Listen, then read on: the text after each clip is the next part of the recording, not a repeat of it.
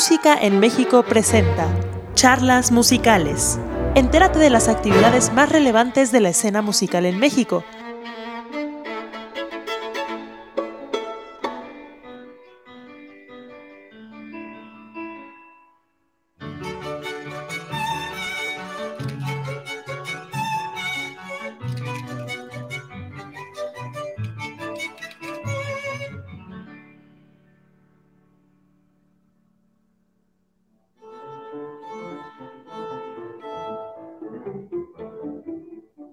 Carlos Prieto, afortunadamente puedes platicar de muchas cosas. Es un hombre muy culto. Carlos Prieto ha logrado, ha inventado el cello mexicano, porque prácticamente no existían las obras para cello. Es además un hombre de un trato personal extraordinariamente afable, magnífico anfitrión. Es un hombre con una cultura amplísima, un hombre con una gran cantidad de vivencias también yo creo que es una personalidad imprescindible para entender el quehacer musical en México, bueno, y la calidad dentro de la, de la vida musical eh, mexicana. Bueno, pues es uno de los músicos importantes de México, es uno de los instrumentistas importantes en México. Es el primer músico que ingresa a la Academia de la Lengua porque es el primer músico que tiene conexión con las letras. Han sido muchísimos los compositores que le han compuesto a Carlos Prieto tanto por iniciativa, tanto como por encargos. ¿eh? Mis padres habían formado con mi abuelo materno y con un tío un primer cuarteto Prieto. De hecho, así se conocieron mis papás. Entonces faltaba un violonchelista en la familia. Entonces, desde antes de que yo naciera, ya mi mamá había decidido que yo tenía que ser el chelista de la familia ingrediente fundamental en nuestra vida desde niños, desde la cuna, me atrevería a decir, es la música. Entonces ellos, como decía yo, tocaban en familia. Es una experiencia muy hermosa de las grandes tradiciones alemanas del siglo XIX sobre todo. El padre eh, adquirió para ellos instrumentos de primer nivel, violines Stradivari, eh, los chelos eh, Guarnerio y y Stradivari también. Y pues se dio la casualidad de que, a diferencia de muchos otros niños, eh, el violonchelo siempre me gustó mucho. Cuando empecé a estudiar el violonchelo con el maestro Imre Hartmann, eh, un personaje fundamental en mis estudios fue mi mamá. Ella tocaba muy bien el violín, entonces me hacía estudiar todos los días un rato y a los 14 o 15 años di algún primer concierto con orquesta y a los 16 años terminé mis estudios en el Liceo Franco Mexicano y ahí se planteó una disyuntiva muy importante. ¿Qué hacer? Eh, ¿Seguir con estudios universitarios de otro tipo o, o con la música? Y para mí fue un problema muy grande porque me entusiasmaba la música, pero tenía el problema de que en el Liceo Franco-Mexicano siempre me había ido bien en física, en matemáticas, entonces eh, intenté ingresar a una institución a la cual es muy difícil entrar, que es el Instituto Tecnológico de Massachusetts, llamado MIT. Se dio la circunstancia de que me aceptaron. Hice dos carreras simultáneas, una carrera de, ingeniería de minas y al mismo tiempo la carrera de economía. Pero otra cosa tuve yo allí que para mí tendría una importancia fundamental. Había escuchado discos y obras del compositor ruso Dmitri Shostakovich y llegué al MIT y allí tienen una excelentísima y muy rica discoteca Allí descubrí yo la obra de Shostakovich, que me causó un profundo impacto y me interesó de una manera extraordinaria. Y por esa razón me inscribí en los cursos de ruso que había en el MIT. Y poco después de graduarse, entró a la fundidora a trabajar como, como ingeniero. El hecho es que eh, al cabo de algunos años fue paulatinamente escalando eh, puestos dentro de la organización eh, y llegó a ser eh, director general durante algún tiempo. Pero cuando estaba yo trabajando en la fundidora Monterrey, en 1962, llegó a México una misión soviética de muy alto nivel. En esta misión venían músicos importantes, venía Shostakovich, a quien conocí yo una vez en Bellas Artes, pero se quedaron sin intérprete. Y tuve yo que estar de intérprete de Mikoyan durante un par de horas visitando una serie de industrias y cuando terminó la visita veníamos el embajador soviético, un señor Basikin, el número dos de la Unión Soviética, Anastas Ivanovich Mikoyan y yo. Me dijo Mikoyan que estaba bastante asombrado de que un joven, muy joven entonces, ingeniero mexicano, hablara ruso. Bueno, ¿y a usted no le interesaría ir a hacer algunos estudios a la Unión Soviética? Y yo le dije inmediatamente, claro que me interesaría muchísimo, le dijo al embajador. Bueno, le encargo a usted, camarada Basikin, que sea usted la persona que organice que se vaya a estudiar a la Unión Soviética nuestro amigo Prieto. Yo llegué en septiembre, en octubre llegó a la Unión Soviética el compositor Igor Stravinsky. Igor Stravinsky había salido de Rusia en 1912. En años posteriores, las autoridades culturales soviéticas habían eh, dicho las peores cosas de Igor Stravinsky, que era un compositor formalista, que era exactamente lo que no tenían que hacer los músicos soviéticos. Entonces, que, que llegara Igor Stravinsky a, Moscú era una noticia que dio la vuelta al mundo. Y yo apenas lo supe, eh, lo fui a ver, tenía yo la enorme fortuna de que Igor Stravinsky era muy amigo de mis papás, yo lo conocía desde, desde niño, se sorprendió mucho, menos que yo al, verlo en Moscú, me invitó a sus conciertos. Juntos nos fuimos al teatro, al primer concierto de Igor Stravinsky en más de medio siglo en su tierra natal.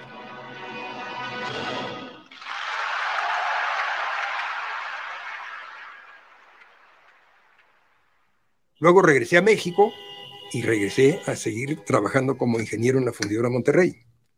Al mismo tiempo que trabajaba y que trabajaba mucho en fundidora, pues dada su, su pasión por el chelo, pues fue percatándose de que tarde o temprano tenía que ser fiel con su más profunda vocación. La necesidad de estar en contacto continuo con su violonchelo la necesidad de la música lo alejó del, negocio.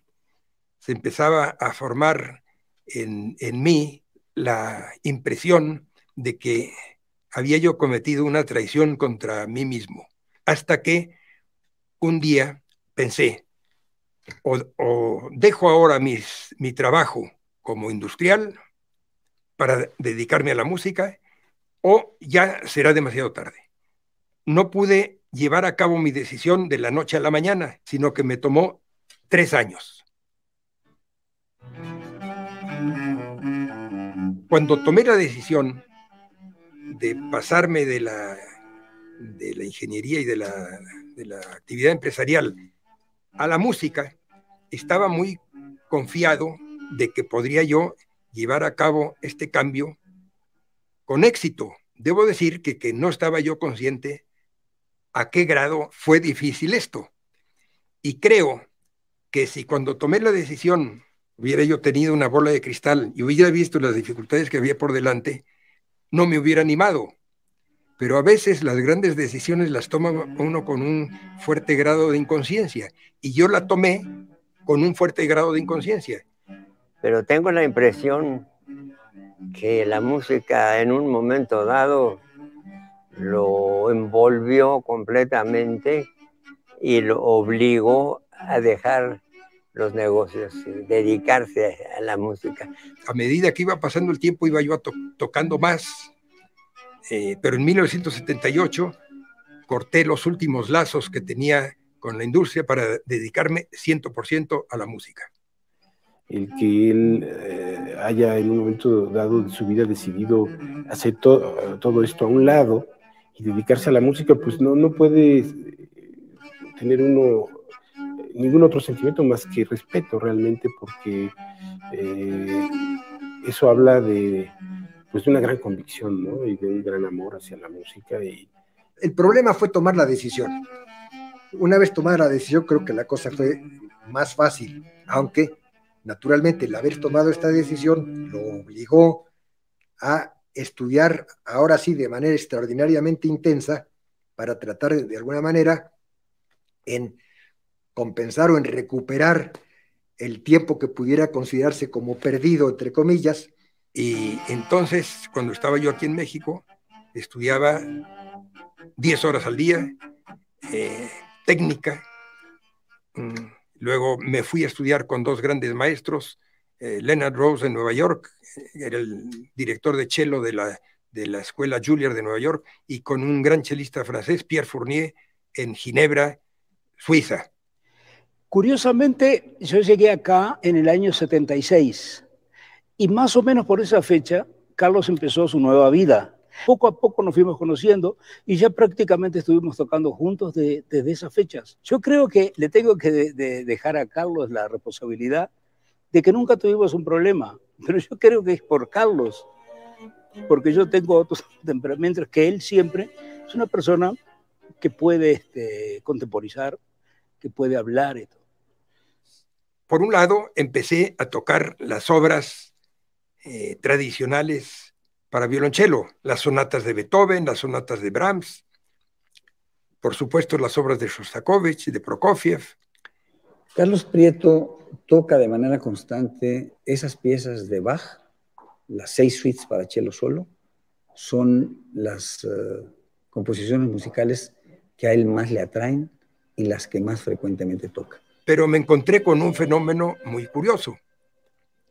Quería yo tocar algún concierto mexicano para violonchelo y orquesta y me di cuenta, con gran sorpresa, que los conciertos mexicanos para violonchelo y orquesta los contaba usted con los dedos de una mano y le sobraban varios dedos. No habían obras escritas de- a- dedicadas al cello. Eso era muy consciente Carlos Prieto de ello y empezó a escribir para, a pedir obras para su instrumento. porque Carlos Prieto suele quejarse de que hay muy pocas obras para cello solo, para solista y conciertos para cello, y ha convocado y promovido a muchos músicos jóvenes importantes para escribir textos musicales, partituras precisamente dedicadas a él, que ha tenido la oportunidad de ejecutar en público, lo hemos escuchado. Desde entonces, Carlos se ha propuesto encargar obras a una inmensa cantidad de compositores, no solamente mexicanos, sino latinoamericanos y españoles. Esto ha traído como consecuencia la creación de un importantísimo repertorio de obras para violonchelo. ante la pobreza del repertorio mexicano, yo empecé a, a convencer a los principales músicos de México que compusieran obras para cello, que se interesaran en el violonchelo con orquesta. No creo que él se imaginara que iba a llegar tal abundancia de obras, porque fue un bombardeo. En cuanto a los compositores, supieron que él estaba interesado y por supuesto los compositores quieren que se oiga su música. Pero yo les aseguraba que yo tocaría las obras que compusieran y así empecé eh, el primer concierto que eh, compuso un compositor por instigación mía fue Blas Galindo y pues es una labor en la cual sigo metido, sin por ello dejar de tocar las grandes obras del repertorio tradicional europeo. Cuando él empezó a comisionarme estas obras, eh, eh, su actitud ante la música era la de un amateur, un amateur con grandes eh, posibilidades. Después de esto ya empezó otra carrera total y completamente diferente en Carlos, que fue precisamente el hacerse profesional, ¿no? Su papel como, como violonchelista no solamente sean sus conciertos, sino que permea a otras esferas, ¿no? Como la composición. Son contados los músicos, los instrumentistas que, que ven en México un- una potencia para este, acrecentar la, la cantidad de repertorio a nivel mundial. Entonces, pues es, es, es, una labor maravillosa por parte del maestro. Sé que ha hecho más de 80 encargos este, a diferentes músicos, eh, una gran mayoría a, a, compositores mexicanos. No solo mexicanos, sino de toda Latinoamérica, de Hispanoamérica y compositores de otros países también, de Estados Unidos. Ese sería para mí su mayor aportación a, al medio musical, no tanto mexicano, sino en, en, en general, ¿no? es decir, de, de, de, que haya tantas composiciones para, para un instrumento virtualmente olvidado como el cello. Tomemos en cuenta que todas estas obras que se han compuesto, muchas de ellas van a pasar probablemente la prueba del tiempo. Entonces, los futuros chelistas tendrán a su disposición un amplísimo repertorio de obras que fueron encargadas y estrenadas por Carlos Prieto.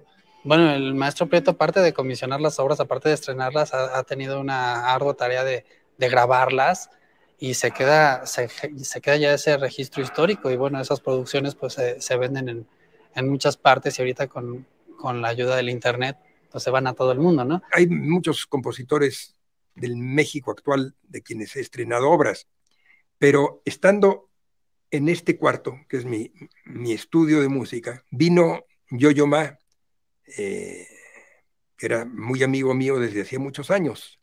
Y en este cuarto estuvimos tocando dúos para dos chelos y lo único que tenía yo eran transcripciones de Bach. Aquel encuentro de los dos chelos tiene que redundar en, en alguna obra para dos chelos. Y así le encargamos a Samuel Siman una suite para dos violonchelos que hemos tocado en muchísimos países del mundo con gran éxito. Suite para dos chelos.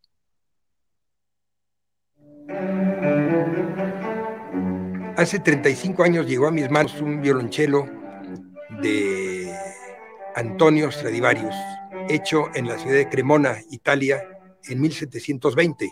Este violonchelo, eh, eh, cuando murió Francesco Mendelssohn, lo, lo, legó a la Fundación Marlboro, pero el violonchelo pues, no se tocaba casi nada y lo puso en manos de un laudero francés en Nueva York, llamado Jacques José, me llamó por teléfono y me dijo, Carlos, me ha llegado un chelo que a lo mejor te interesa, es, es el llamado Piatti, porque fue propiedad en el siglo XIX de un gran chelista italiano llamado Alfredo Piatti.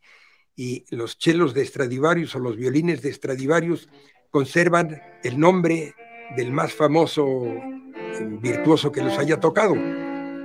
Finalmente, eh, llegué a la conclusión con Jacques Foncé, le dije, mira, yo no te puedo dar efectivo por este violonchelo, pero te puedo dar, te lo puedo pagar con otro violonchelo. Y después de muchos líos, así ocurrió.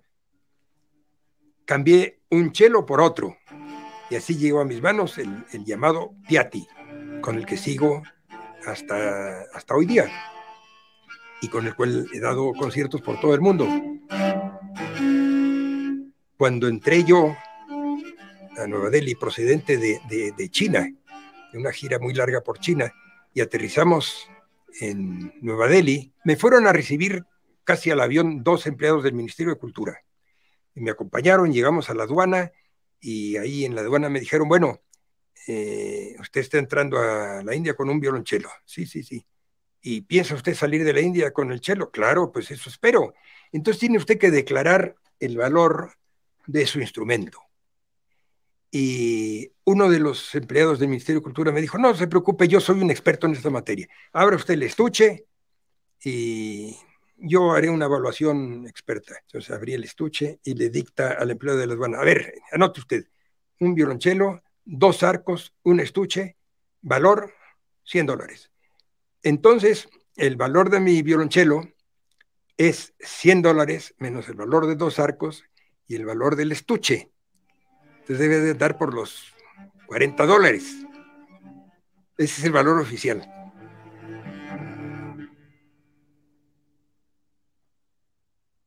Desde muy joven me interesó la lectura. Mi interés se fue convirtiendo en una obsesión y decidí escribir un libro Sí, pues siendo una persona tan, tan culta, tan, tan, tan, tan preparada, em, es, es, casi natural que se haya dedicado también a escribir libros. Creo que ni él mismo hubiera supuesto que iba a escribir tres libros verdaderamente excepcionales. Eh, excepcionales por el tema que tratan y por la manera como tratan ese tema. El primer libro que escribí se tituló Cartas Rusas y fue un libro que, que fue resultado de mi primera estancia en la Unión Soviética en 1962.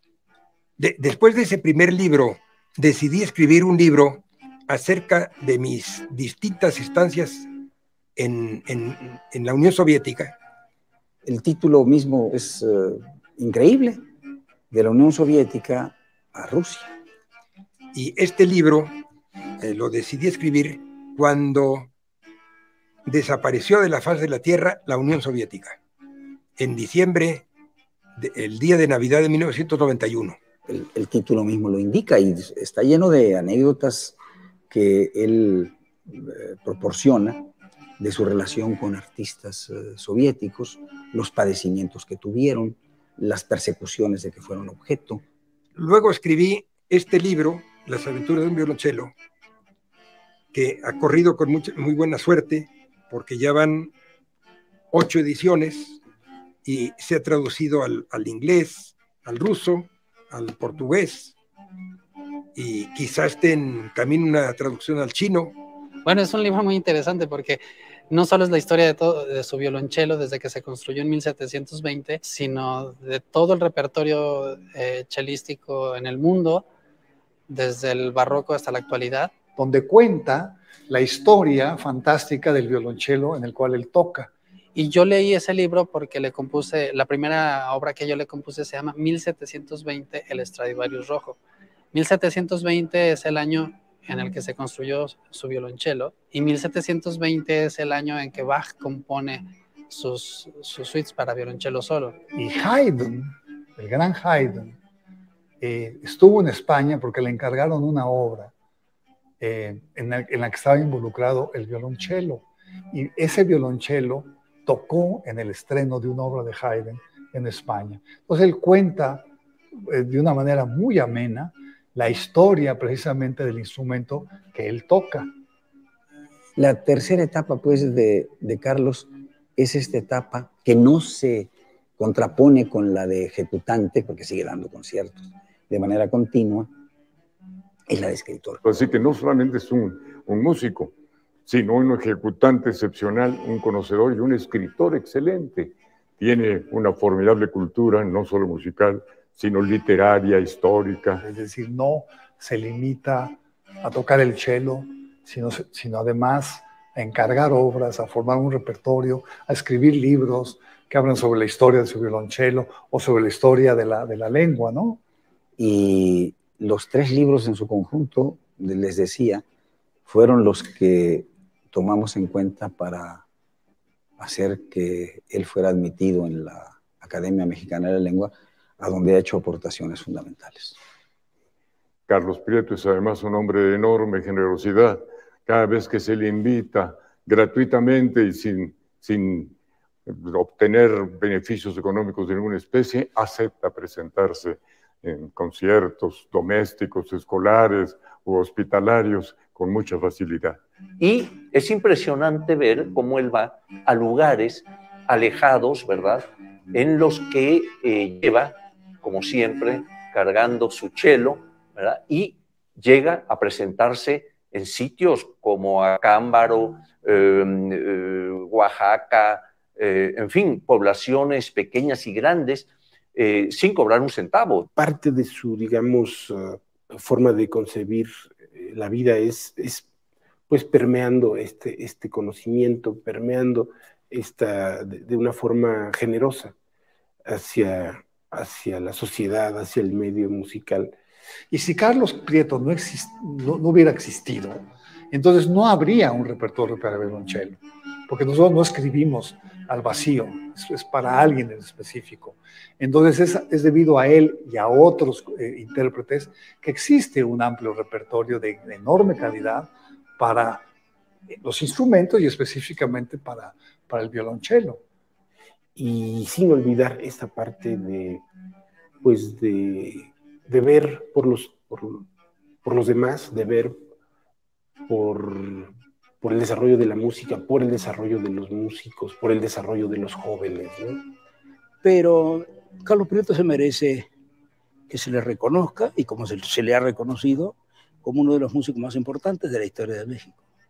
Por más talento musical que se tenga, si esto no se acompaña por un trabajo muy arduo, de nada sirve. El éxito en la música depende eh, 99% del trabajo y 1% del talento. Si no se, si no se nace con ese, con, esa chis, con ese chispazo de talento, por mucho trabajo que se desempeñe, no se va a poder seguir adelante. Pero viceversa, si, si se nace con un gran talento y no, no se cultiva, no se va a llegar a ningún, ningún lado.